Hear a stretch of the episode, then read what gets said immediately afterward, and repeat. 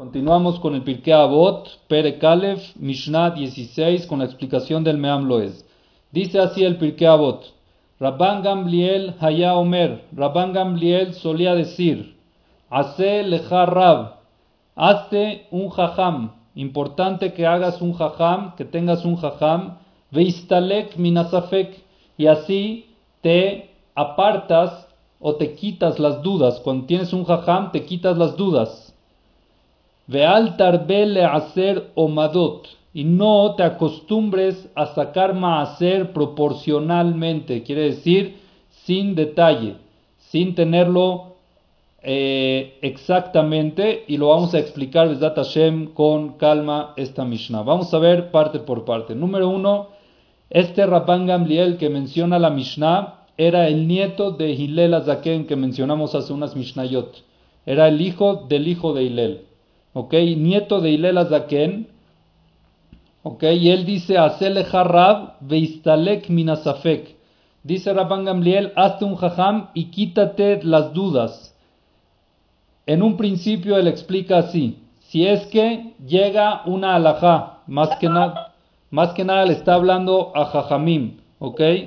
Más que nada le está hablando a los jajamim o a gente que tiene que responder preguntas alágicas o preguntas de, conducta en el nivel de la Torah, en el camino de la Torah, ¿qué pasa si es que tienes una pregunta y que no sabes en verdad, no tienes clara la respuesta, tienes duda en la respuesta, entonces no juzgues solo y no, da, no des una respuesta sola, sino siempre trata de juntar a otro jajam para aconsejarte con él cuál es la respuesta indicada para dar. Quiere decir, hacerle jarrab, siempre busca otro jajam para quitarte dudas que te ayude a cómo definir y cómo responder la pregunta que te hicieron. Esa es la primera explicación que nos trae eh, el Meam Loez. Y sigue diciendo, ve altar be le hacer omadot. Altar be le hacer omadot significa que la persona, y hay mucha gente que pasa, hay una mitzvah de dar maaser. En la época que existía el Bet Mikdash, era una mitzvah de la Torah de dar el diezmo de todo lo que uno tenía, de las frutas o de cosas, y era todo un rito, se llevaba al Bet Mikdash y se decía y se agradecía. Hoy en día, mucha gente tomó esa costumbre, no es obligación, pero es costumbre y muy buena, que la persona da el 10% de sus ganancias, de las ganancias que tiene se da el 10%. Entonces hay mucha gente que da acá, da acá, da acá y dice yo seguramente estoy dando más que mi máster, estoy dando más que mi 10%. Pero no tienen una cuenta o no tienen una especificación de si en verdad están dando el 10% o no. Y ellos se imaginan que están dando el 10%. Dice aquí, mejor no lo hagas así. No es correcto hacerlo a la, vamos a decir, al ojo o mental y decir seguramente yo ya doy más, que mi máster. Es muy importante tenerlo bien recalcado, ¿ok? Hay que tenerlo bien claro. La persona tiene que dar el 10% y no más. Ya si quiere dar más, no entra dentro de máster, sino es acá. Ya no es máster. Es verdad que el máster también es acá, pero es una costumbre que la quiero cumplir. Mi papá Shihie trae un ejemplo muy interesante que con eso se puede entender muy fácil este concepto. Imagínense de que el Maaser es un socio. Nosotros asociamos a Kadosh Baruchu. Es un socio del 10% de la ganancia del negocio. ¿Qué socio te va a aceptar de que le des aproximadamente? Hashem te dice, mira, yo me asocio contigo, yo me encargo de las broncas, tú encárgate de trabajar. Y él es el trabajo y por eso le tienes que dar el 10%. Y ese 10% lo que él quiere es que sea exacto, no quiere que sea más o menos eh, aproximado. No quiere que sea un aproximado, quiere que sea exacto. No, pero seguro te estoy dando más, no me interesa que me des más. Dame mejor exacto, porque al final el que piensa que da más termina siempre dando menos. ¿Ok? Como dice la Gemara, dice así: Amarbebe Maaserot, la persona que aumenta Maaserot, quiere decir de que da más del diezmo, Maaserotab Mekulkalim. Sus diezmos están dañados. ¿Por qué sus diezmos están dañados? Porque al final siempre llega un momento de que no da por alguna otra razón y al final termina estando mal en ese 10%. Por eso es muy importante que la persona que va del 10% lo tenga bien escrito. Y es muy sencillo, la gente se complica mucho, pero es de verdad muy sencillo. Si quieren, con mucho gusto me pueden consultar la fórmula de cómo hacerlo. Es muy sencillo tener un eh, Excel de las entradas, entradas de ganancia y se va anotando el maaser y cada vez que uno va a dar una tzedaká o lo que sea, lo puede ir deduciendo de ahí y así uno va descontando su maaser, pero lo tiene exacto y no aproximado, que eso es lo importante. El que piensa que aproximado está dando de más, si hacen números, la mayoría de la gente al final viene viendo de que está dando de menos por alguna u otra razón. Y explica también aquí el Meamblo es que eso también tiene que aplicarse, este concepto de no dar más hacer eh, al ojo, ¿ok? O a la medida así, sin ser exacto, dice que también esto aplica Binyanea Nefesh, con el tema del alma. Que la persona tiene que ser claro en su estado espiritual. Y no es bueno tener sefekot, no es bueno tener dudas, ¿ok? Y no decir, oye, yo aproximadamente Shabbat cuido bien y el tefilín también más o menos lo cuido bien y seguramente sí cuido también bien esto y seguramente no. Tienes que ser detallista con las cosas espirituales y cumplirlas bien, bien, detalladamente bien y no aproximadamente bien, ¿ok? Es bueno, por ejemplo, también con el tema de las mitzvot, eh, un tefilín, por ejemplo, que es 99% kasher, hay que saber que es 100% pasul. Una mezuzá igual.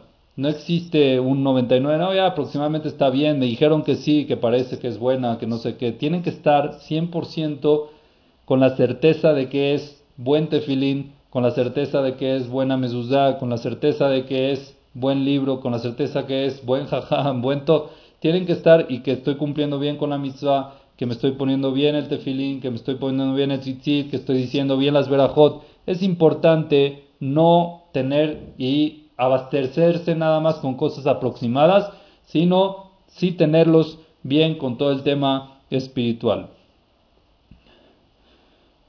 Otra cosa que nos menciona aquí el Meamlo es con respecto de Aseleja Rab Veistalek Minasafek. Hazte un jajam y apártate de las dudas. Explica muy bonito el Meamlo es y dice: Cuando tú ya decidiste tener un jajam y definiste que este va a ser tu jajam, quita todas las dudas sobre ese jajam. No aceptes que se metan en tu cabeza dudas con respecto a ese jajam. Hay mucha gente que puede estar no de acuerdo con ideologías o con líneas que lleva ese jajam, pero es tu jajam y tú decidiste que ese sea.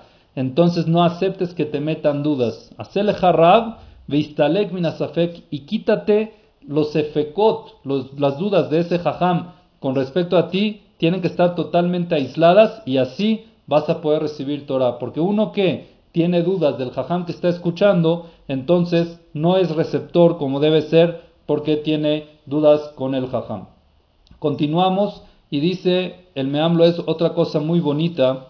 Hacele jarrab vistalek minasafek. Aquí habla un poco fuerte, pero miren qué real y qué bueno es este consejo. Hazte un jajam y quítate de las dudas. Dice así el Meamlo es. Ante Akadosh hay dos caminos para cómo reprocharnos, vamos a llamarlo de esa manera. Si es que nos llegamos a apartar del camino correcto, entonces Akadosh Baruj tiene dos formas de cómo regresarnos, cómo recalcular nuestro itinerario para regresar al camino correcto. Uno es con los tzadikim, los jajamín que hay en cada generación, que le dicen al pueblo, a la gente en general y particular, cuáles son las fallas que tiene que corregir. Y son mensajes que prácticamente Akadosh Baruj se los pone. Son mensajes que, que Akadosh Baruj se los pone en la mente de los jajamín para transmitir, ya sea a un público en general o a una persona en particular, para que se lo transmita a esa persona. Y esa es la forma de cómo Akadosh Baruj una de las formas como Akadosh Baruj hace que la persona regrese al camino correcto. Si es que uno escucha a un jajam o un jajam que es su jajam que lo conoce y le dice, oye, mira, en esto tienes que reforzar, creo que estás un poco débil, entonces es un mensaje de Dios y es un mensaje que Kadosh Baruj quiere para que regrese al camino correcto. Esa es una forma. A falta de esa forma, ¿ok? Entonces a Kadosh Baruj lo alenu que manda Isurim. Isurim son sufrimientos, épocas de apreto, en todo tipo de nivel, todo tipo de... O sea, pueden haber hasta cosas sencillas y pueden haberlo alenu cosas más complicadas, pero todos son mensajes de Akadosh Barujú. ¿Cuál es la diferencia entre Isurim y un Jajam? La diferencia es que cuando Akadosh Barujú manda Isurim, cuando Akadosh Barujú manda algún tipo de, de, de contratiempo, no tenemos el mensaje claro. No sabemos qué es lo que tenemos que corregir. No está claro. Entonces uno tiene que sentarse y empezar a pensar a ver cuál es la causa de que Akadosh Baruj me está mandando esto, en qué tengo que mejorar, qué tengo que hacer, qué no tengo que hacer. Y puede ser de que uno decide que tiene que arreglar algo, pero puede ser de que Dios le mandó los Isurim por otra cosa y no por eso que él decidió. Uno se queda con la duda si es que llegó a recibir y a entender el mensaje de la manera correcta o no. En cambio, si hace el si tú tienes un jajam y el jajam te dice las cosas claras en qué tienes que mejorar, tistalek minasafek. Ya te ahorras, número uno, los isurim, y número dos, de que te quedes con la duda de que pueda ser de que sí entendiste el mensaje o no. Entonces, hacerle jarrabaste un jajam que te diga las cosas que tienes que mejorar para que no vayas a caer en sefekot, para que no vayas a caer en dudas si es que estás haciendo lo correcto o no estás haciendo lo correcto para poder regresar al camino de la Torah. Otra última explicación que trae aquí el Meamblo es